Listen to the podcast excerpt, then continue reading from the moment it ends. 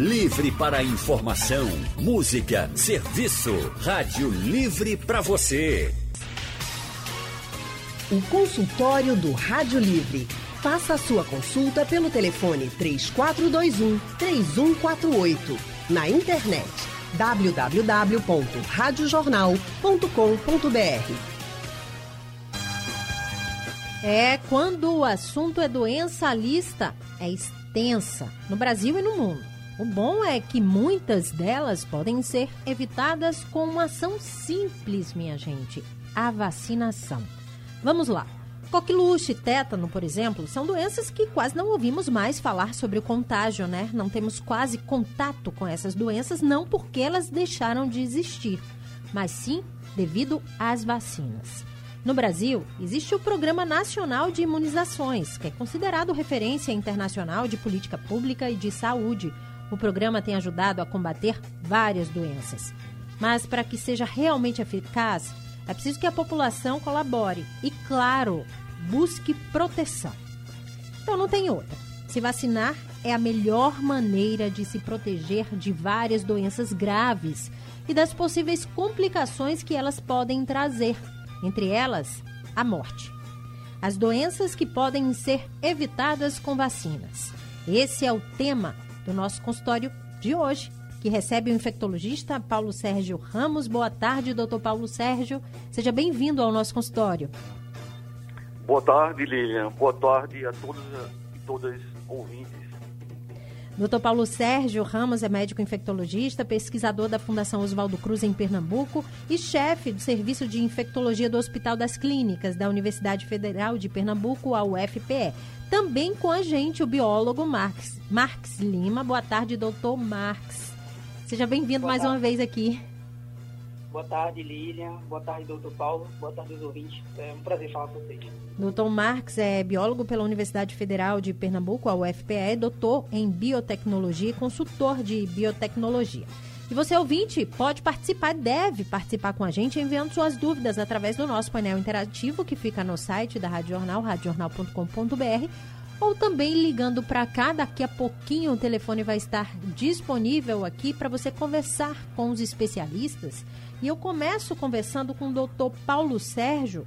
É, doutor, quais são as principais doenças que podem ser evitadas pela vacinação? Eu sei que tem uma lista grande. Isso, Lilian, é uma, é uma lista enorme né, de doenças que a gente chama é, imunopreveníveis. Eu queria dar boa tarde a, ao professor Max Lima antes, né? Então, existe um grande rol de doenças que são, podem ser preveníveis através da vacinação, através da imunização, e que, como você bem falou, ao longo dos anos, né, nas últimas décadas, essas doenças elas foram declinando, né, diminuindo o aparecimento delas por conta dessas amplas campanhas de vacinação e que isso é muito bom, né, mas por outro lado traz um certo esquecimento por parte da população em relação à importância das vacinas, né, porque, por exemplo, quem tem aí entre 10 e 20 20 anos ou um pouco mais, uhum. não conviveu né, com algumas doenças tão graves como a paralisia infantil.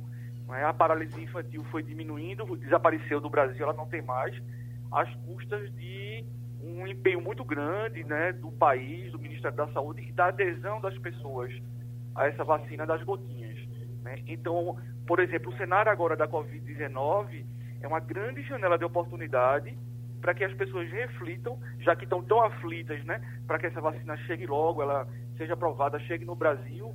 E aí é um grande, uma grande oportunidade para que as pessoas reflitam de quão é importante o papel das vacinas.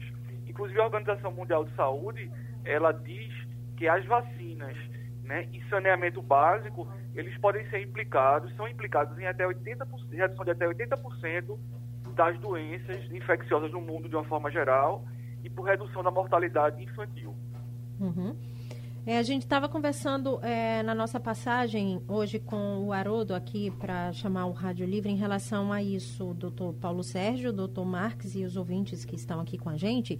É, a gente está sonhando tanto com a vacina da Covid, né? Todos os dias a gente reza, a gente liga nos noticiários para saber, será que hoje vai? Será que a gente tem mais alguma notícia avançada? E por outro lado, a gente tem tanta vacina aí disponível no Sistema Único de Saúde que combate tantas doenças e as pessoas estão esquecendo disso. Estão esquecendo do calendário de vacinação, estão esquecendo de levar os filhos para se vacinar, ou por desconhecimento, ou porque acha que aquela doença acaba não está existindo mais, porque eu não tive contato, não conheço ninguém, né, tão próximo que teve a doença ou algum parente, enfim. Então é importante essa reflexão mais do que nunca.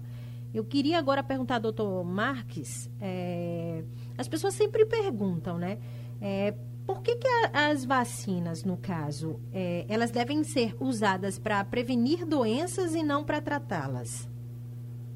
É, pergunta bem interessante vacina, de uma forma bem geral, é um método preventivo, né? Se você fala em cura, a gente tem medicamentos, né? Por exemplo, para bactérias você tem os antibióticos. As vacinas, elas são essencialmente para prevenir que a pessoa tenha a doença. Isso é muito melhor do que você vir a ter a doença e correr o risco de não ser curado, né? É como se você colocasse um bloqueio antes de pegar ela.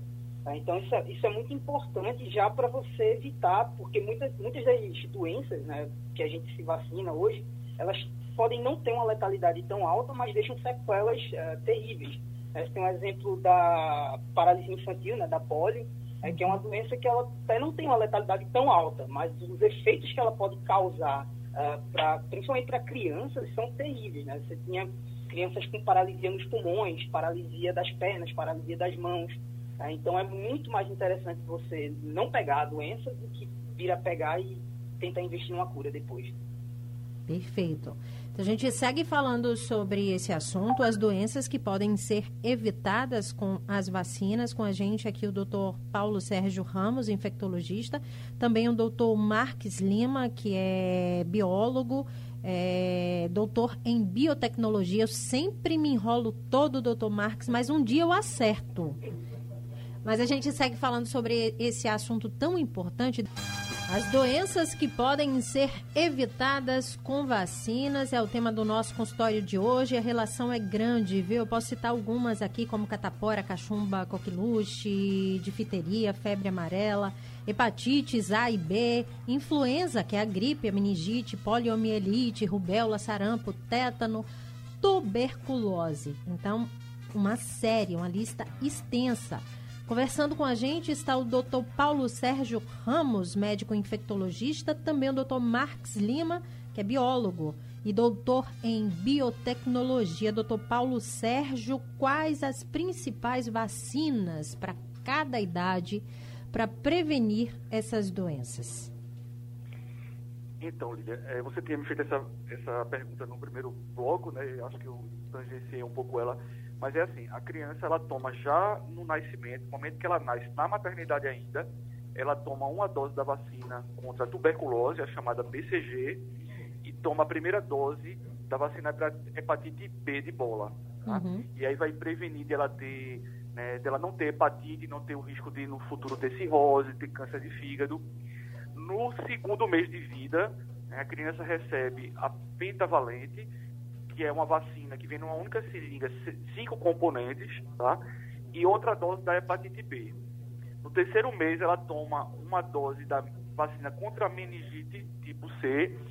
E daí por diante, essas vacinas vão se repetindo né, até o sexto mês, até o sétimo mês de vida, a, que são os reforços dessas vacinas. E depois a criança fica um período ali, um, um períodozinho de descanso, entre o sétimo mês até completar um ano de idade, quando ela volta a fazer novos reforços né, e receber vacina de catapora e de hepatite A. Então a gente costuma dizer, costumamos dizer que a criança ela completa sua imunização lá em torno de um ano e seis meses de vida, né, com um ano e meio de vida. Ao uhum. longo de um ano e meio a criança recebe várias vacinas e vários reforços.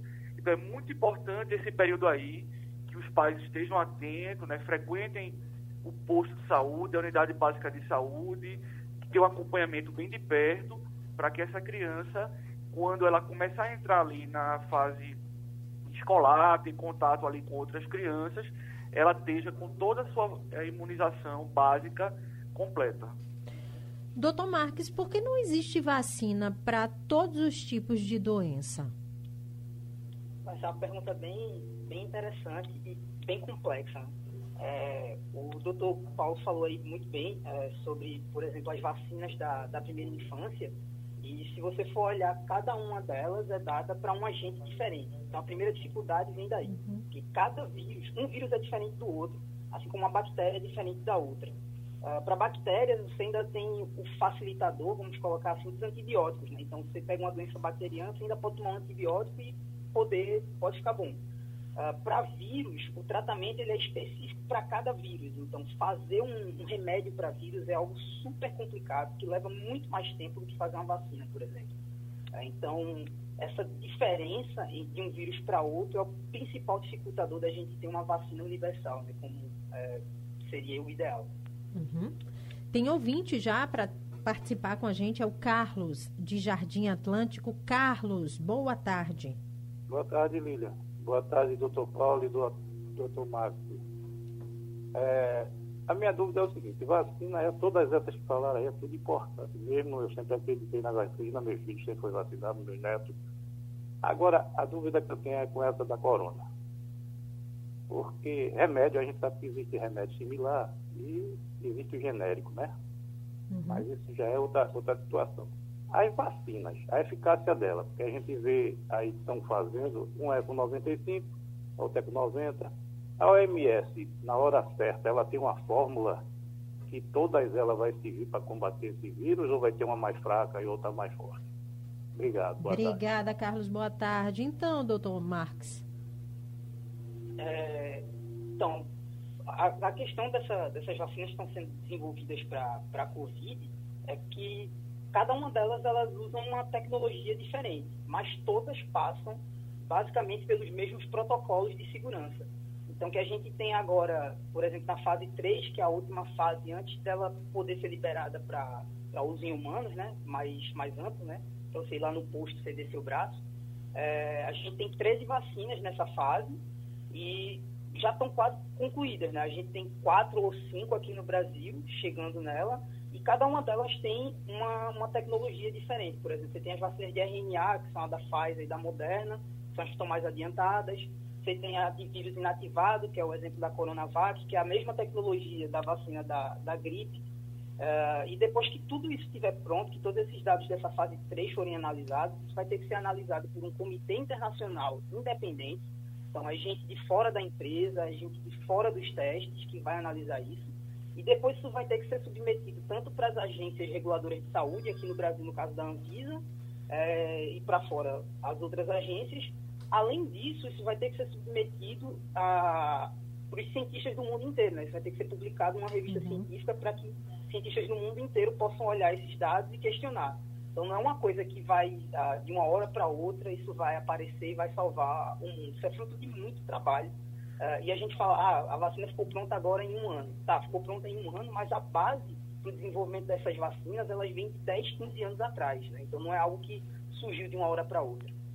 É um tempo, leva um tempo, né? É, a, a ciência trabalha aí agora, nesse caso, em ritmo bem acelerado, né? Para que a gente tenha logo essa vacina. A gente já falou isso aqui no, no Rádio Livre hoje, inclusive, né?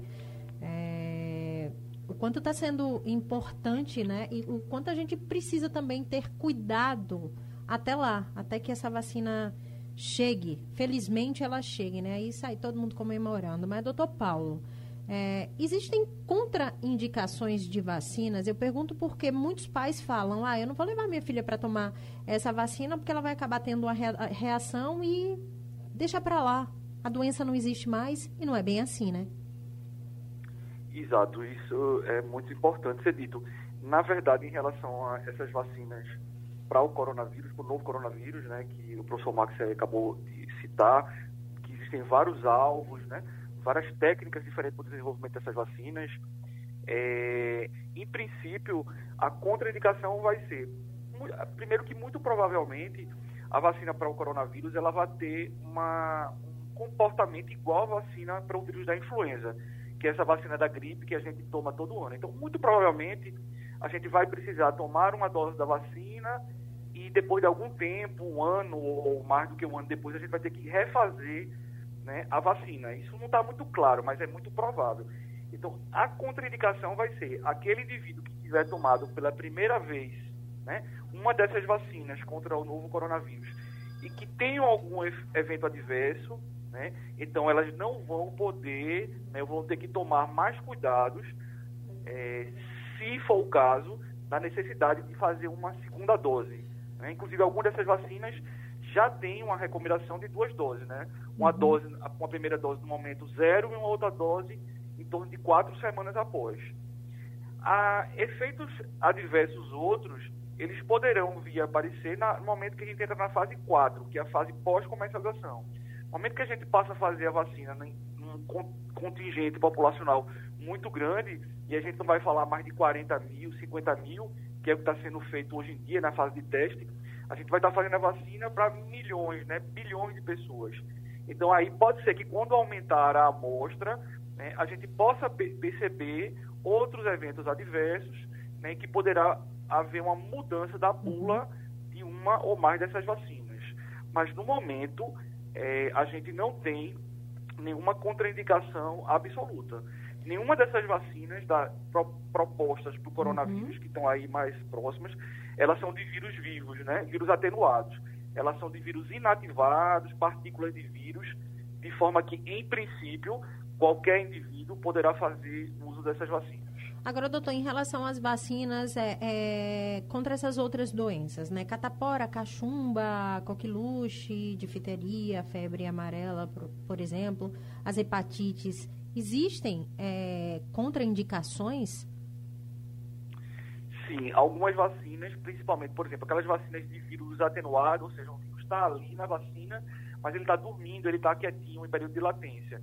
Então, a vacina de vírus atenuado, ela, por exemplo, não pode ser dada numa pessoa que tem imunidade muito comprometida, como uma pessoa que está tomando quimioterapia, uma pessoa que tenha, às vezes, HIV AIDS, tá?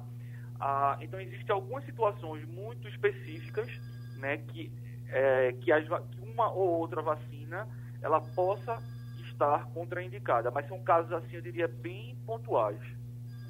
Doutor Marques, é, existem vacinas que previnem doenças ocasionadas por bactérias, por exemplo? Sim, a gente tem algumas vacinas que previnem doenças causadas por bactérias e o que é interessante é que elas têm eficiência bastante alta, né?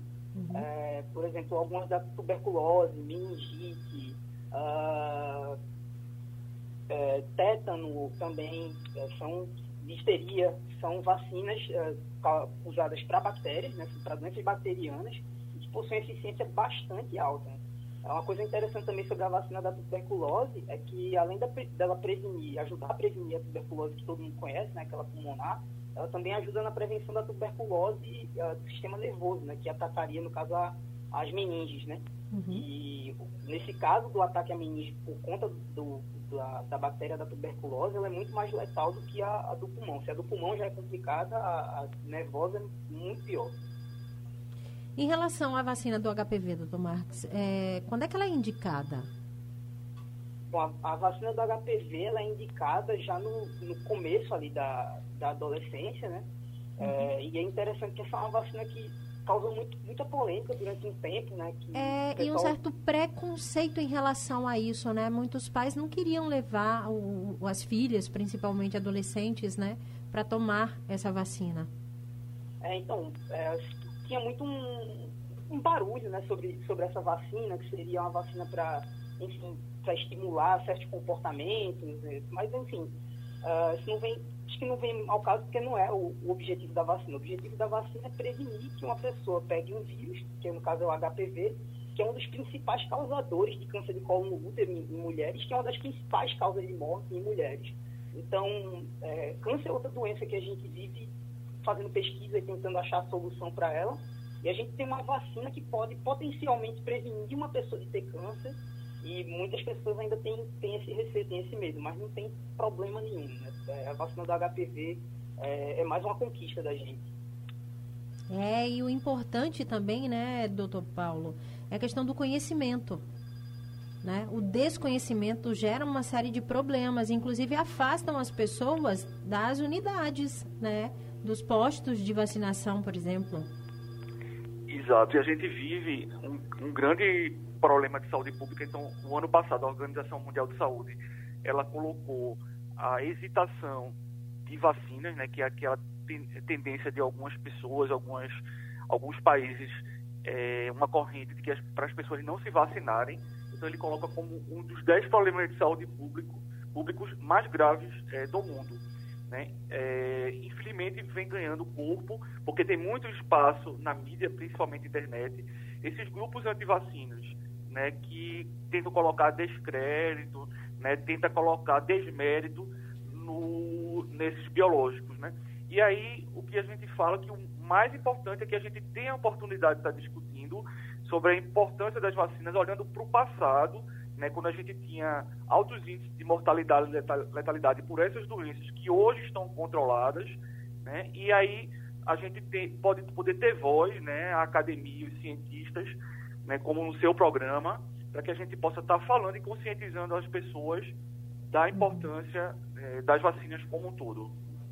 Doutor Marques, tem uma dúvida aqui em relação à vacina do sarampo. Por que a pessoa só toma uma vez ou quando ela tem o sarampo, ela não precisa tomar a vacina? É, ótima pergunta. É, o sarampo é um vírus, é, é uma doença causada por um vírus, né, que causa uma resposta imunológica de longa duração no corpo da gente. Então, é, as pessoas que já tiveram sarampo, elas não precisam tomar a vacina muito por conta disso, porque a resposta ela é duradoura. As pessoas que não tiveram sarampo, aí sim precisam tomar a vacina mais de uma vez, inclusive. É, esse mês agora de outubro, houve campanha de vacinação de sarampo para pessoas que tinham uh, até 30 anos. Né? Então, você toma uma dose lá na infância e depois toma outra quando estiver por ali perto dos 20 anos. E aí você também não precisa uh, tomar mais, né? Esse seria o, o reforço do, do uhum. sarampo. Deixa eu só voltar um pouco na resposta que o professor Paulo falou é, sobre a importância das vacinas é, hoje é, e sobre o espaço que vocês estão dando, que é muito importante. Se você quer saber como era o mundo sem vacinas, basta, basta olhar o que, é que a gente está passando hoje, e esse é um mundo sem uma vacina. Né? Então, você tinha sérios problemas de mortalidade infantil. Uh, a expectativa de vida nos últimos 100 anos, ela saltou coisa de 40 anos, né? Você tinha expectativa de vida em torno de 30, 40 anos. Hoje, hoje nós temos expectativa de vida perto dos 80, muito por conta disso. Muito por conta de vacina e antibióticos, né? Que são duas conquistas da ciência. Uhum.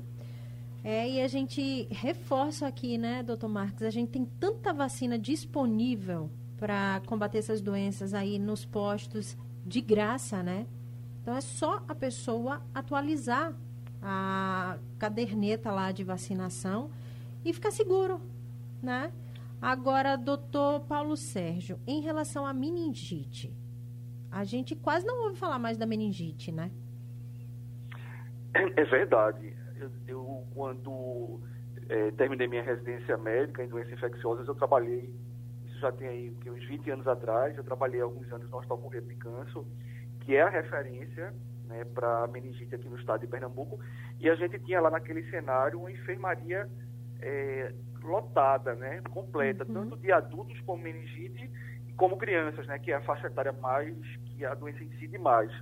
E hoje né? Então, graças a, a, aos programas de vacinação contra as bactérias que causam meningite, né? o pneumococo, o meningococo e a bactéria chamada, uma bactéria chamada Haemophilus influenza. Então, graças a essas três vacinas, o cenário hoje é um cenário muito melhor. Né? Então, hoje em dia, a gente procura, se tiver que fazer, por exemplo, um trabalho científico, uma pesquisa, a gente vai ter até um pouco de dificuldade de encontrar ali crianças com meningite bacteriana. Isso a gente deve exclusivamente né, aos programas do, do Ministério da Saúde ao longo dos anos de implantação é, e implementação dessas vacinas contra as meningites. Foi assim também com as hepatites A e B? Foi assim com as hepatites. A hepatite, a hepatite B já tem mais, mais tempo, né, quase duas décadas. Então, todo mundo que tem aí, todas as crianças e adolescentes que têm até 20 anos, muito provavelmente tomaram as vacinas de hepatite B. A vacina da hepatite A ela foi implantada no, no, Programa Nacional de Imunização, nos postos de saúde, eu digo, né?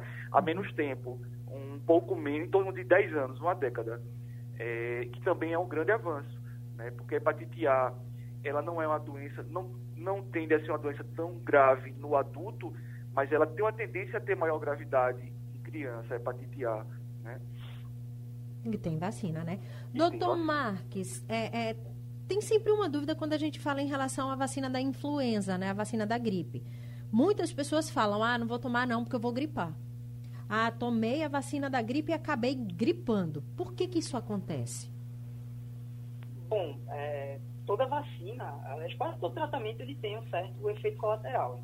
Uh, eu, eu, nem sei se isso é possível para a vacina da, da gripe, eu não tenho, não tenho essa informação se é possível você ter febre ou, enfim, qualquer coisa do tipo. Muitos dos efeitos que as pessoas dizem que tem quando tomam vacinas, eles são psicológicos. É, a gente tem isso bem documentado na literatura médica e científica. Uh, mas você pode ter alguns efeitos colaterais depois de tomar vacina. Eles vão dor no local, uh, você pode ter, algumas pessoas têm uh, irritação nos olhos, febre baixa, uh, um pouco de dor de cabeça, mas são efeitos colaterais muito, muito leves, que não causam problema nenhum. Tanto que se tivesse algum efeito de ordem mais séria, a vacina dificilmente seria liberada. Eh, posso dar um exemplo? Hoje eu estava numa reunião da Comissão de Biossegurança uhum. daqui do Brasil, e a vacina da dengue, ela entrou em espera mais uma vez por conta de um efeito adverso. Né? Uhum. Tiveram casos de pessoas que tiveram um efeito colateral um pouco mais grave, é, nada muito, muito sério, mas é, a vacina ela vai ter que esperar mais um pouco, muito por conta disso. Né? Porque isso também é avaliado quando se fala em liberar a vacina. Ah, entendo. É, doutor Paulo, em relação ao tétano, que é outra doença também que a gente quase não ouve mais falar. Isso não quer dizer que não exista mais, né? Exato, Línia. o mesmo cenário, né? Então, quando eu era residente da, do Oswaldo Cruz, ali do setor de doenças infecciosas, a gente tinha uma UTI né, é, de 8, 10 leitos para atender os pacientes adultos com tétano. É uma doença horrível, é né? uma doença que traz muito sofrimento para o paciente.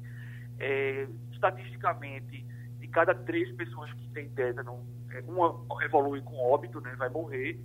E hoje em dia, essa UTI ela existe porque ela é a única que estado de Pernambuco é referência lá no Oswaldo Cruz, é, mas é bem comum, né? É bem comum. São poucos casos que acontecem é, ao longo do, do, ano, né? Assim como também o tétano neonatal. Ele praticamente uhum. a gente não vê mais, que é aquela mulher que não se vacinou, não tinha vacinação para o tétano, né? Entrou na gestação e o recém-nascido nasce e adquire o tétano no primeiro mês de vida. Então são doenças que praticamente né, elas estão em desaparecimento, mas porque a gente mantém níveis de cobertura elevados. Né? Se a população não tem atenção a isso, começa a diminuir a cobertura, a doença vai, vai voltar, porque a bactéria do tétano, né, o bacilo, uhum. ele continua, ele existe no solo, nas árvores, né? É, a gente está o tempo todo exposto a, a, essa bactéria. A rubéola também. Assim como a rubéola, né, que foi uma doença que no passado é, causou muitas malformações congênitas, cardíacas, neurológicas em crianças, né, e que também, a, ao longo dos anos, com a, a implementação da vacina tríplice viral, a gente tem é, um melhor controle dos casos de rubéola congênita. Doutor Marques, uma dúvida aqui. É, as vacinas, como é que ela, elas funcionam, na verdade, nessa prevenção de doenças e ela, elas passam tanto tempo ativas no nosso organismo, se elas podem causar algum problema em algum órgão nosso ou não. É, a gente não tem, gente não tem isso relatado para as vacinas que a gente toma hoje, né, de efeitos de longo prazo, de problemas de longo prazo, para nenhuma das vacinas que são aplicadas aqui no Brasil. É, a gente já teve no passado. É, teve, eu posso citar o exemplo das primeiras vacinas contra a, contra a febre amarela, é, elas não chegaram a ser aplicadas aqui, foram usadas nos Estados Unidos e causaram alguns problemas uh, de hepatite, no caso, né, em pessoas que, que tinham tomado. A gente teve o caso de uma vacina contra a gripe da década de 70, ou seja, 50 anos atrás, uh, que ela chegou a causar uma síndrome, né, que chama síndrome de Guillain-Barré, mas isso também já foi corrigido e hoje a gente não tem mais esse problema. Uh, o que eu posso dizer é que aqui para o Brasil, todas as vacinas que são aplicadas, elas são extremamente seguras. Né? Como eu falei, isso pode ter alguns efeitos adversos, mas eles são extremamente leves. Né? Dor no local, febre baixa, uh, nada que preocupe.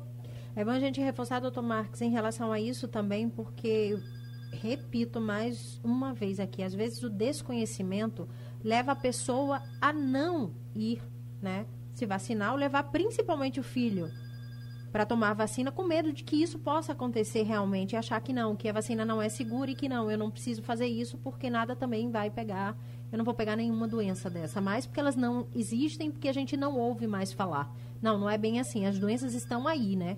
Só que tem as vacinas para isso.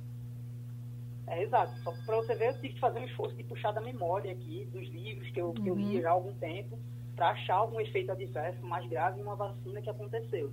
Aí você tem que voltar bem no tempo se você quiser encontrar algum efeito grave desse tipo, né? Com os protocolos que a gente tem hoje de segurança até lançar uma vacina, é muito difícil, muito, muito difícil que um efeito adverso grave uh, passe por alguma agência reguladora. Doutor Marcos, essas vacinas, elas precisam de uma renovação ou não? Então, algumas delas precisam e algumas delas não. Isso vai depender da resposta da, do corpo, né, à vacina é o que a gente chama de resposta de imunogenicidade da vacina. O, quão, o quão a vacina consegue despertar a sua imunidade. E muito disso depende também do agente contra o qual você está se vacinando. Né? Por exemplo, o exemplo da Covid, a gente tem outros coronavírus na família desse vírus e a imunidade a eles ela não costuma durar mais de três anos né, aos outros coronavírus. Esse a gente ainda não sabe porque a gente não tem três anos de doença. Então a gente ainda está estudando. Uh, então é provável que essa vacina a gente deva ter que tomar ela periodicamente, né? Que ela vire uma espécie de vacina da gripe, né? Como, como a gente tem todo ano que tomar. É, então, é muito por isso, muito por conta da resposta ao corpo e um pouco também por conta do agente, né? Que ele meio que consegue driblar a, a resposta imune em alguns casos. Doutor Paulo, o senhor falou em relação, logo no início do, da nossa conversa aqui, das vacinas prioritárias, né, para as faixas etárias, principalmente de criança, para atualizar a caderneta de vacinação até é, pouco menos de dois anos, né? São as vacinas que são obrigatórias nesse caso. Mas ao longo da vida a gente ainda tem essas vacinas que precisam, é que a gente precisa tomar e fazer uso, né?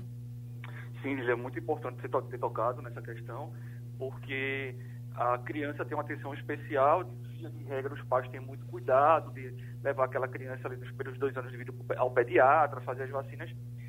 E depois, ao longo da vida, né, algumas vacinas precisam ser refeitas, né, precisam ser repicadas, porque são vacinas que têm, ah, ao longo dos anos, o indivíduo vai perdendo esses anticorpos.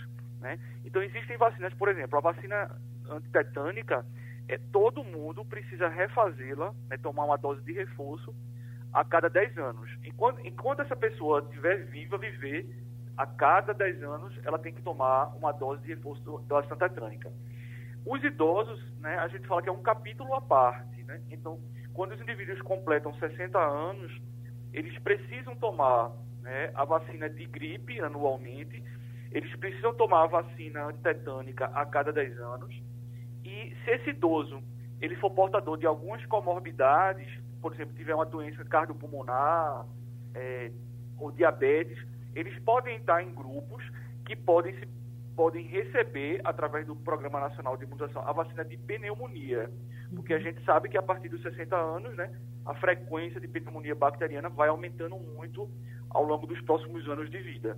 Então, existe o calendário vacinal da criança, o calendário vacinal do adolescente, do adulto jovem e o calendário vacinal do idoso. E isso tudo está contemplado nesses calendários vacinais pelo Programa Nacional de Imunizações.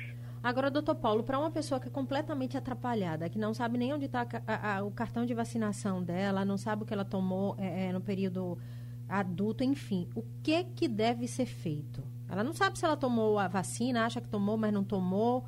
O que, que ela qual meio, o que, é que ela tem, quem ela tem que procurar pedir ajuda para dizer, olha, minha situação é essa, não sei, e agora? Sim, sim, isso é bem comum, né? É até difícil, né? Um adulto ou um idoso ter ainda um cartão de vacina, é difícil realmente. Mas não tem nenhum problema. Vai no posto de saúde e aquela pessoa que trabalha na sala de vacinas do posto de saúde, né, ela, é, ela está treinada, ela te, está habilitada para conversar com o paciente e entender quais são as vacinas que precisam ser feitas. E se o paciente não tiver memória, ele não lembra se tomou, não, não lembra se tomou e não lembra quando tomou, por exemplo, a vacina tetânica. Não tem problema, a vacina vai ser feita naquele momento sem nenhum prejuízo. Né? Então, não tendo o cartão de vacinas ou não tendo a memória para o que tomou, vai para o posto de saúde e a questão será é, resolvida sem nenhum problema. Certo, o nosso consultório está se encaminhando aí para o finalzinho, mas eu tenho uma última pergunta para o doutor Marques. O Big já olhou assim para mim por causa do meu estouro, mas tudo bem, doutor Marques. O importante é que essas vacinas elas são distribuídas gratuitamente, né? Perfeito. É, vacina é um direito nosso e é um direito fundamental. É, durante muito tempo, costumava ver, por exemplo, minha mãe, em campanha de vacinação, ela ficava, como a gente diz aqui, agoniada uhum. para levar os filhos todos para o posto para poder vacinar. É porque é algo muito importante, né? Na época dela, acho que a infância dela uh, meio que educou ela para isso, né? Que antigamente existia uma espécie de pedágio infantil, né? Que a criança tinha que pagar para sobreviver até a idade adulta, né? Se passava uhum. por varíola, que é uma doença que a gente erradicou, só existe uma doença erradicada hoje no mundo, e a varíola, que foi erradicada por causa de vacina, uh, paralisia infantil, coqueluche, histeria, enfim. É, boa parte das crianças há 50 anos atrás, por exemplo, que passar por isso, ou passavam por isso para poder chegar à idade adulta. Hoje a gente não, não precisa disso. É só ir no posto, levar uma picada, tomar uma gotinha, que você está livre disso. Então, a vacina é muito importante. Doutor Marques, muito obrigada mais uma vez pela sua participação aqui no nosso consultório. Excelente tarde para você. Eu que agradeço. Obrigado, Lilian. Obrigado, doutor Paulo. Obrigado aos ouvintes. Doutor Paulo Sérgio Ramos, infectologista, os nossos agradecimentos também, doutor. Muito obrigada pela sua participação, pelos esclarecimentos, por ter tirado as nossas dúvidas aqui no consultório. Muito obrigado a todos. Uma boa tarde, um grande abraço. Gente que agradece. E se você perdeu alguma parte do nosso consultório, se preocupa não, daqui a pouquinho ele vai estar disponível no site da Rádio Jornal e também no formato de podcast. Então você pode ouvir quando você quiser, você pode compartilhar, inclusive, ele fica em todos os aplicativos de podcast, tá certo? Esse foi o nosso consultório de hoje. Fica por aqui, a gente volta amanhã às duas da tarde com muita informação e prestação de serviço. A produção é de Alexandra Torres. No site da Rádio Jornal, Isis Lima e Urineri no apoio Valmelo. Trabalhos técnicos do nosso gigante Big Alves e também Edilson Lima. Editora executiva de Ana Moura. A direção de jornalismo é de Mônica Carvalho. Sugestão ou comentário sobre o programa que você acaba de ouvir, envie para o e-mail ouvinte@radiojornal.com.br ou para o endereço Rua do Lima 250, Santo Amaro, Recife, Pernambuco.